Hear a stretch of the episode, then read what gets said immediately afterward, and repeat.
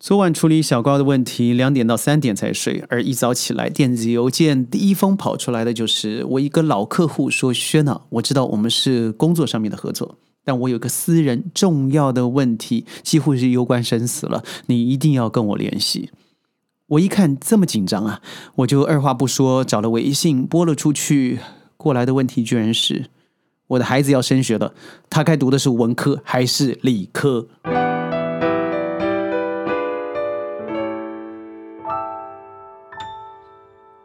坦白说，这个晕问题真的让轩晕倒了。我先说一下，这是宣讲会，我是轩，因为我到现在呢，呃，头脑还发胀。就是这个问题到底是怎么样的一个循环才会结束呢？因为同样的，我在新加坡的时候，很多人跟我说，有用的人就去读理科，呃，读书比较差的就去念文科。这个二分法非常简单，就是因为文呃这个理科的人都可以去负担文科的东西，而文科的孩子是不能学习科学理科的。我当初听了以后，我一直认为这只是非常小一撮的所谓的精英家长会有这种奇怪的想法，而后来我到了马来西亚，甚至到了泰国。好多人这样想，知道我最近看了内地的升学状况，百分之六十九到七十五的人选择理科，为了是出路。我知道这个问题就不是我可以这样子哈哈大笑过去，而是真的必须花一集来解释一下他的问题，绝对不是产生在我这一个已经是一个三十年、一个一百二十年公司、三十年任职、一百二十年公司的老总的问题了。我相信很多人到现在还是有这个想法。当然，你可以说是个大灾问，但是我更认为它是因为从近代的开呃学习方式开始造成了，呃所谓的基建王国，或者是我们必须要让科学成为我生活的基础，才有可能以之发展，与时俱进，让我们的 GDP 往前走。我认为。我不同意。从历史上，我可以说出太多。从宋元明清开始，礼从来不是我们的基础，而礼是从文得到了某种官位职位以后，才可以发出一个小谥号，那叫做礼。不论是天文或是地理，我在上一集有深刻的提过，这集我就不说了。但如果我认为人类如果要发展，它本来就不应该分组别，尤其是文科、理科，这个完全是一种考试的产物。所以，如果你要硬扯的把文组，文组包含了什么？管理，甚至部分的心理、文学、财务，还有很大部分的艺术与生活情感累积的文化传承。啊，理科我相信都知道，我们现在所看到的基建、数学、科学、化学、生物。甚至有一大部分的，就是理科、力地理哦，都是可以把它当做一个科技的部分来看的。但是，我认为，如果你只靠工程师和科学家去做事，那是非常恐怖的哦。它会变成一个全民形成，最后的结果什么？我们只有理性，我们只有用数字来证明。但现在有多少事情是不能够用这个方式来证明的了？而我觉得，在网络上面有太多的家长在担心和讨论是什么？如果我读的是工科，我找不到；呃，我读的是文科，不好意思，我可能找不到工作，我没有实习的机会啊。但您知道，我昨天也说过，在二点八年同时进入了一个公司以后，二点八年两人的薪资会拉平，而拉平之后往上走的可能，文科包含。商学院包含法学院，它升职 promotion 加上它的薪资调整上面是高过于理科将近三 percent。我当然不要用薪资，我觉得这最糟糕的就是用薪资来告诉你它有多重要。但是你想看一个人生里头，如果你只有在实验室，你只有文字，你只有数学，你只有一对一等于二。那最后的结果就是，我们人之间没有那种你不能言以意会的情感。所以文科很多东西，因为在少子化之后，他们发现哦，我家里可能只有一个孩子，我必须要有个对位专业的技能，也就是学以致用。那我未来才有可能不会浪费我现在所学的。但你知道吗？在轩身旁，我遇到很多科技业的大佬，是真的大佬。您可能也用过他们家里的产品。但他们最缺乏的就是世人上面的问题。什么是世人呢？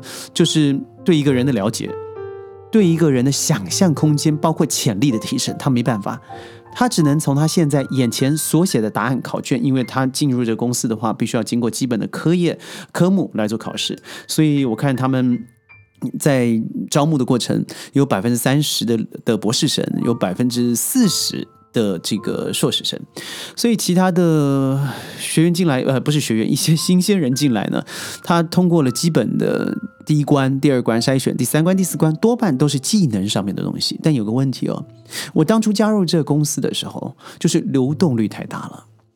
他跟我说，我们公司啊，就是学历都很高，而且基本上都没有什么太大的职能问题。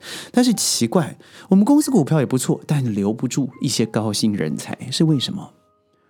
在一年六个月的辅导以后，我发现这个公司啊，非常强调 KPI。相当强调最后的结果，而中间的过程，他可能忽略了一些人性上面的互动，而那是软性的。我发现他们的 Human Resource Manager，她虽然是一个资讯业出出身的女生，但是她因为在长期这个环境的训练下面，她对于人性啊，已经开始变成你就必须一个萝卜一个坑，我不太需要用情感面或是一些软性的层面来看你的存在价值。有很多时候，我和你。可能不会，但第三个人会。但是我和你的存在是快乐的，快乐的学习，相形之下会造成我们创造一个正能的环境。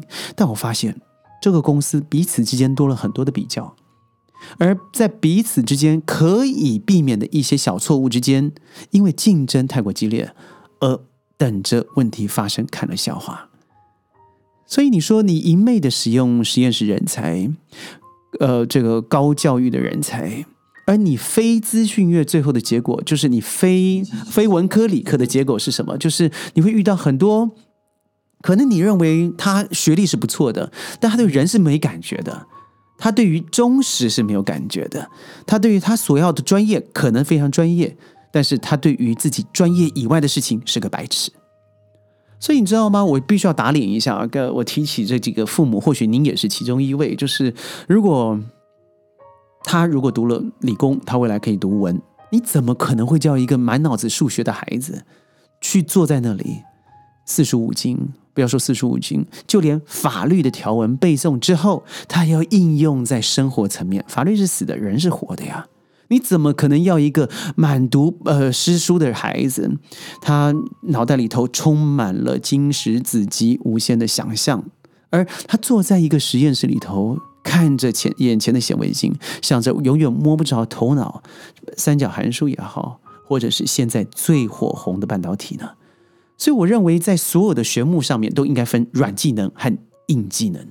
如果这两种可以结合以后，就可以创造力、说服力、协和能力。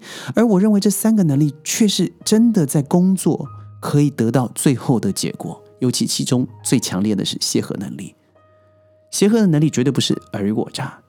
绝对不是相互比较，而是你可以以此消彼长的方式互相补助，那才有可能刺激一个正面的往上走的能量。很多企业，我觉得他忽略的是什么？忽略的就是人性层面有很多的缺点，而且那个缺点呢，我觉得多半是恶恶面的。那个恶面就是，嗯，比较嘛，我看你坏了，我觉得往前走了，尤其在华人社会啊，特别强烈。但你想想看哦，一个人没有说服力。他连想要去让他成为，嗯，可以把他的脑袋里头的东西付诸实行的可能，都是微乎其微的，因为他不会说话，他不懂得让别人觉得他以哗众取宠的方式得到最后的资源，或许很难听，但是他需要这样子的帮助。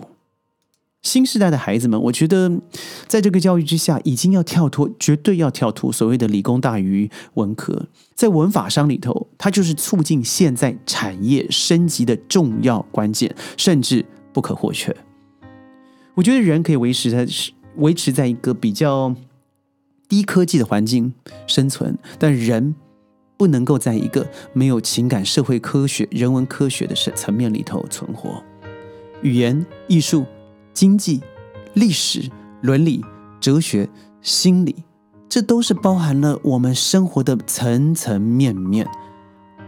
但反观理科，它在于哲学的思考上面，在思维上面的逻辑上面，它是没办法有助于未来最重要的一个部分，就是人工智慧。它能写出技术，但缺乏了人性。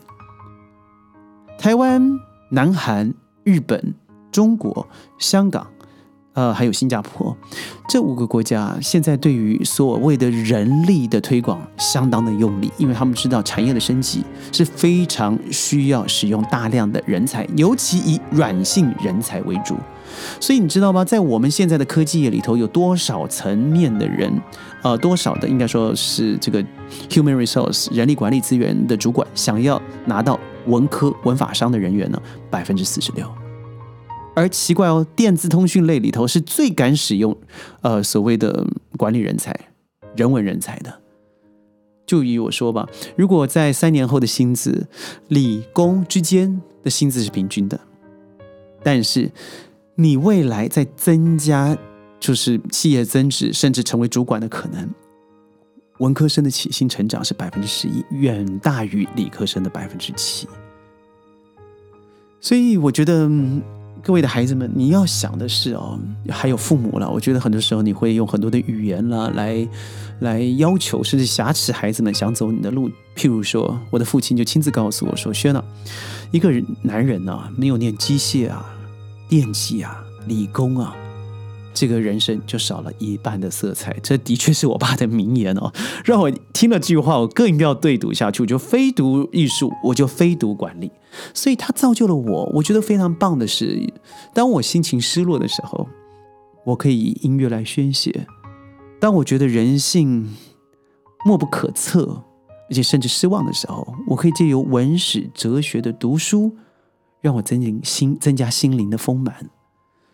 所以我觉得，如果人走到最后，你都是为了只是想走到一个公务员的路，那你真的不用浪费太多的资源，因为你读文和理到最最后结果，还不如去念一下社会服务这一科。当然，我绝对不是有任何漠视或瞧不起，我反而认为社会科学，尤其是在 social service 里头，是未来最重要的趋势。但如果你现在还有想想孩子要怎么学选择未来的话，第一个我认为学有所长，每一个方面都真的能够出状元。第二，千万不要强迫的因为就业而妥协自己的热情与兴趣，因为如果为工作里头少了热情和兴趣，你是不会长久，而终究埋没你最终可能成为爱因斯坦，成为下一个马斯克，可能成为一个下一个创造家的可能。宣讲会每天十五分钟，在云端和你分享世界的大小事，请您一定要点赞、转发，强烈推荐。我是轩，我们下周见，拜拜。